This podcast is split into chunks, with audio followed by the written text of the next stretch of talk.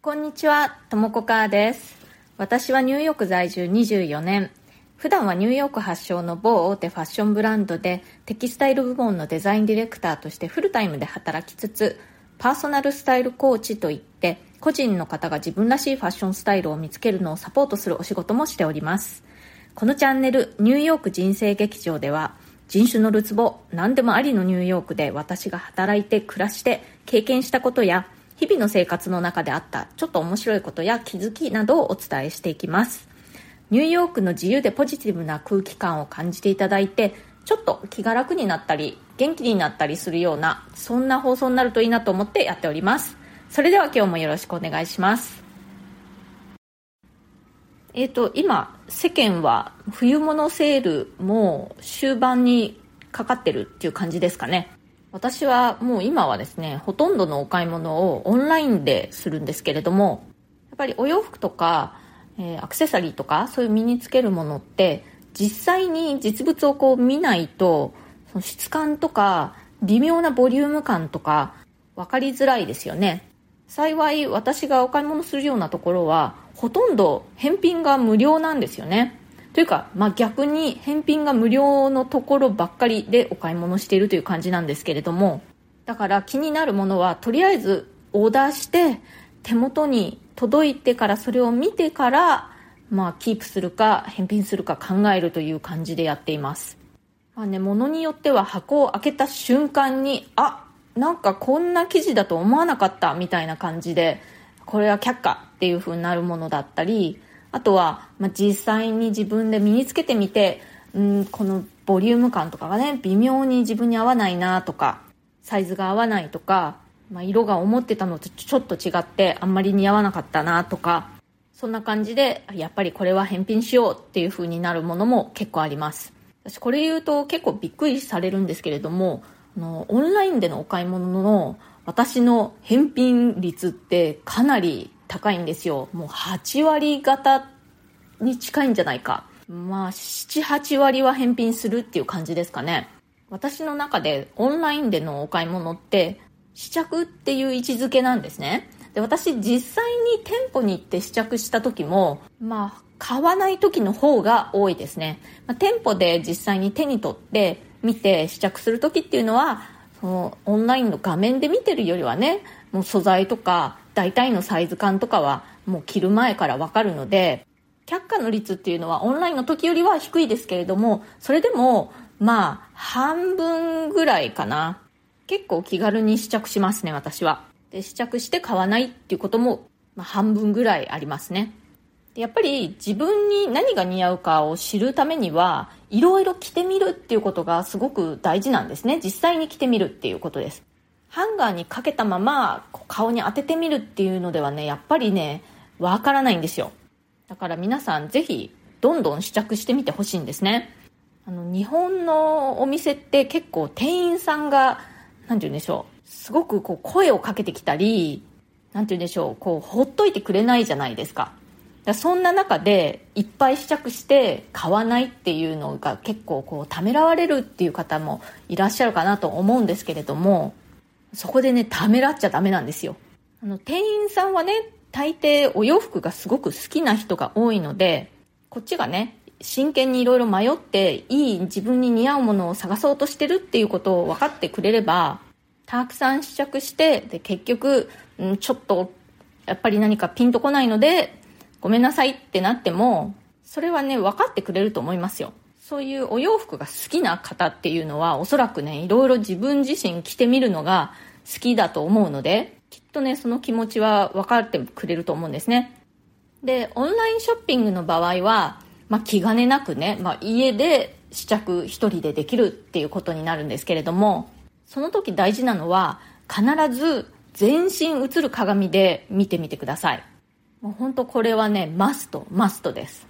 でね、例えば、その、試着というか、まあ、お家でね、あの、オーダーしたものが届いて、えー、試しに着てみるものが、トップスだとしても、それでも、こう何かした合わせてみて、全身映る鏡で見てみてほしいんですね。あとは靴？靴なんかも、靴実際に履いてみて、それでその全身映る鏡に映して全身で見た時にどうかっていうのを見てほしいんですね。その靴だけを見るんじゃなくて。でね本当この場合全身映るっていうのはね本当に頭の先から靴まで全部映るっていうことです。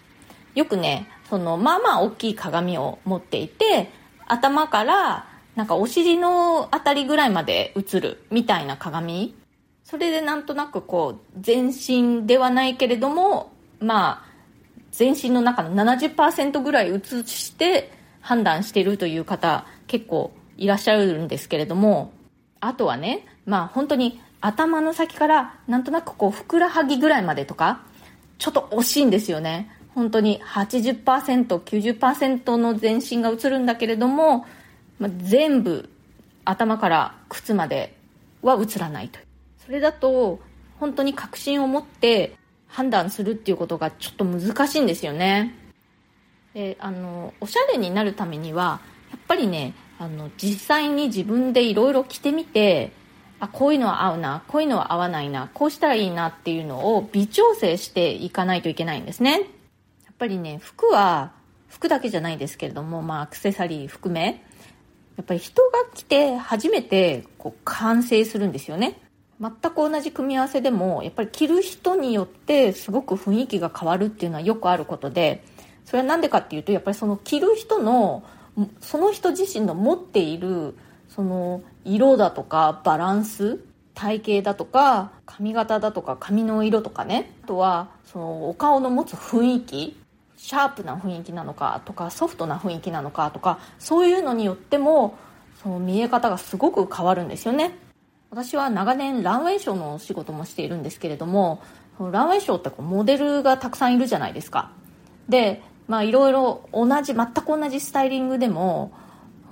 着るモデルが違うと本当に雰囲気が違うんですよね。みんなねモデルだから服はどんな服でも着こなせるって思うかもしれませんけれどもそれでもやっぱりねこう合う合わないってあるんですよね。だから同じスタイリングでもこのモデルに着せるとなんだかすごく尖ったイメージに見える。でも別のモデルに着せると、まあ、そうでもない。割と落ち着いた雰囲気に見える。とかそういうのがあるんですよね。で話を戻しますとスタイリングっていうのはそのお洋服とか小物とかのそのものだけではやっぱり完成しなくて人が着て初めて完成するものなんですよね。あなたが着て初めて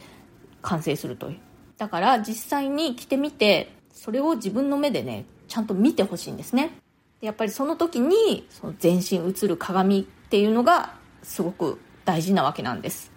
なのでもしねまだ全身映る鏡というのをお持ちでなかったらぜひこのセールシーズンにお洋服とか小物だけじゃなくて鏡をぜひ購入してください。その鏡なんですけれどもその全身が映るっていうこととあとなんかその鏡によってはこう歪んで見えるみたいなのありません？そういうのはちょっとやっぱりやめた方がいいですね。まあ、ちゃんと映る鏡っていうことですね。ぜひ検討してみてください。えっと、またコメントをいろいろいただいてますので、ちょっとご紹介させていただきたいと思います。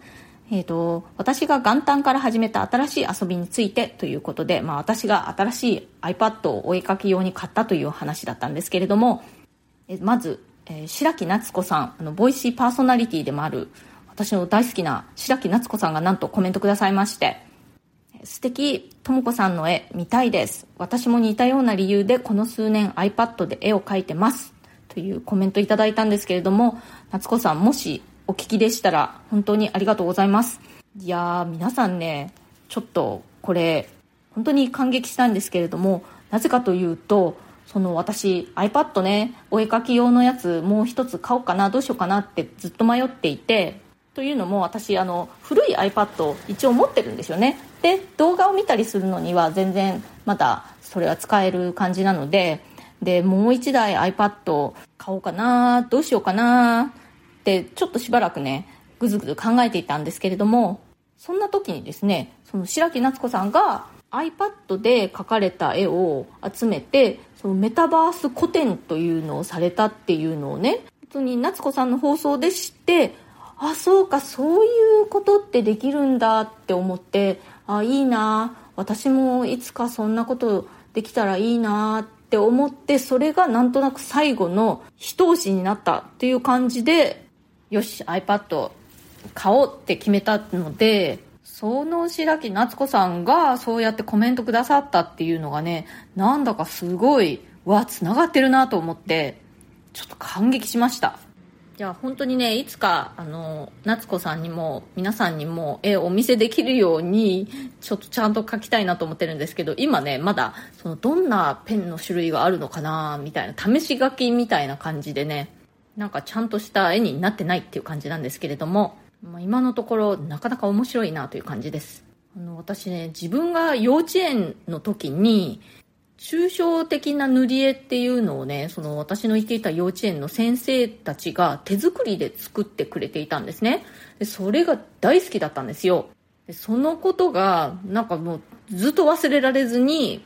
でそれみたいなね抽象塗り絵というのを自分で作って塗り絵してあこれいうのがもう一回やりたかったんだよなっていう感じで満足しています。あの、この iPad を手に入れる前にも、実際に紙にね、その抽象塗り絵というの本当にただこう線がペンで、あの黒いマジックペンで書かれていて、それに色を塗っていくという感じなんですけれども、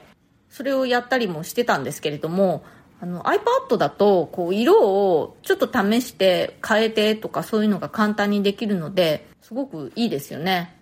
塗り絵ってこうセラピー効果がありません？あの大人用の塗り絵とかもありますけれど大体ものすごくこう細かいですよね私はあんまりああいうあのすごいイントリケットっていうか何て言うんですかこう細かいごちゃごちゃしたのとかあんまり好きでないので大雑把な感じの子供がやるような塗り絵の方が好きですね。えっ、ー、とそれから TM さんともこさん明けましておめでとうございます。新しい遊びを始めることはすごく良いこととともに大切なことだと思っています。絵は素敵な遊びですね。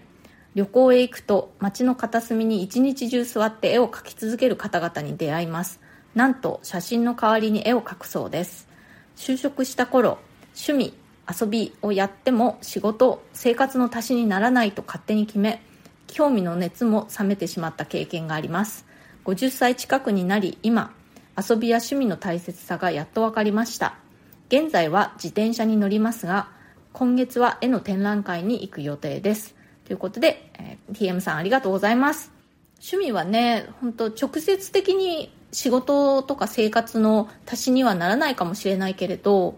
やっぱり趣味をやるとこうなんて言うんですかね脳のまた違ったところが活性化されるみたいな感じになってそれが間接的にこう生活だったり仕事だったりにいい影響を与えるんじゃないかなって思っています。TM さんあの自転車に乗られるということでいいですよね。自転車はやっぱりそのエクササイズにもなりますからね。私はねどうしてもインドア派なのでね趣味もインドアになりがちなんですけれども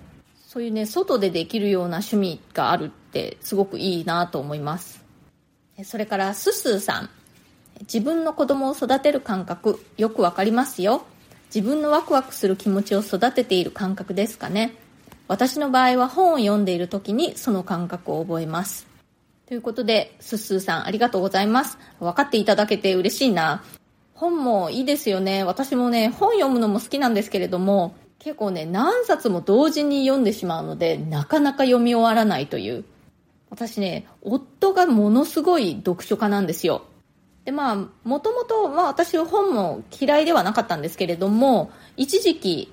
本から遠ざかっていたこともあったんですけれどもやっぱりね夫が常に本を読んでいるのでその影響もあってまた本を手に取るようになりましたね、えー、それからえーと、これは、えー、職場でのいじりってどう思いますかという回にコメントくださいましたトラヤさん、えー、これもともとトラヤさんのご質問に私が答える感じでの回だったんですけれども、えー、ちょっと読みますね。ともこさん、質問へのご回答ありがとうございます。私自身が来年度に他部署への移動予定なので、あともう少しの辛抱だと思って無理せずに頑張ろうと思います。ともこさんの言うように、移動などの環境の変化によって状況は変わるといいなと思います。角の立たない言い方も含め勉強になりました。人に相談するのが得意ではないので、ともこさんの経験やアドバイスを聞けて気持ちが少し楽になりました。ありがとうございます。ということで、トラヤさん、ありがとうございます。そう、本当にね、あの、嫌な状況も必ず変わっていきますからね。私も今までにもなんかちょっと苦手な同僚だったり、あとは苦手な上司だったりと一緒に働いていたこともあったんですけれども、本当にね、そういう状況って、ちょっと、あの、意表をついた形で、ふと変わったりするもんなんですよね。うん。あとは、アメリカ人ってそういう、あの、あんまり自分が快適ではない状況に対して、はっきりとこう変えてほしいとか、そういうのを言うのが上手ですよね。だからそういうところから学ぶっていうことも私はありますね。で、これ、あの、だいぶ前の放送でも話したことがあるんですけれども、そういうネガティブなことを何か話す時って、必ず自分を主語にして、私はこういうふうに感じるみたいな感じで、その相手を責めるのではなくて、自分はこういうふうに感じるっていうことを中心に話すといいっていうことを学びました。トラヤさんがハッピーな感じでお仕事できるようにお祈りしております。今日はこんな感じでそろそろ終わりにしたいと思います。今日も最後まで聞いてくださってありがとうございました。今日の放送が気に入ってくださったら、それから私の話をまた聞いてみてもいいなと思ってくださったら、ぜひチャンネルのフォローもよろしくお願いします。それから質問やリクエスト、相談なども受け付けていますので、コメント欄からでもいいですし、私のプロフィールのところに質問できるリンクを貼っていますので、匿名でも OK ですので、ぜひ送ってください。ニューヨークのことやファッションのこと、仕事の悩み、人生の悩み、何でも OK ですよ。できるだけこの放送の中でお返事していくようにしています。えっと、今日は久々に猫の声聞こえました皆さん。すごいかすかに遠くで泣いてたかなと思うんですけれども、あの、この放送ではですね、うちの猫図、私猫2匹飼っているんですけれども、猫図の鳴き声が聞こえた場合はラッキーっていうことになっているんですね。で、ここしばらくもう何日も全然にゃっていつもね猫すぐそばにいるんですけれどもすごく静かにしてたんですけれども今日久々ににゃーんって言ってましたね。ということで聞こえた方はラッキー。それではまた次回。ともこかーでした。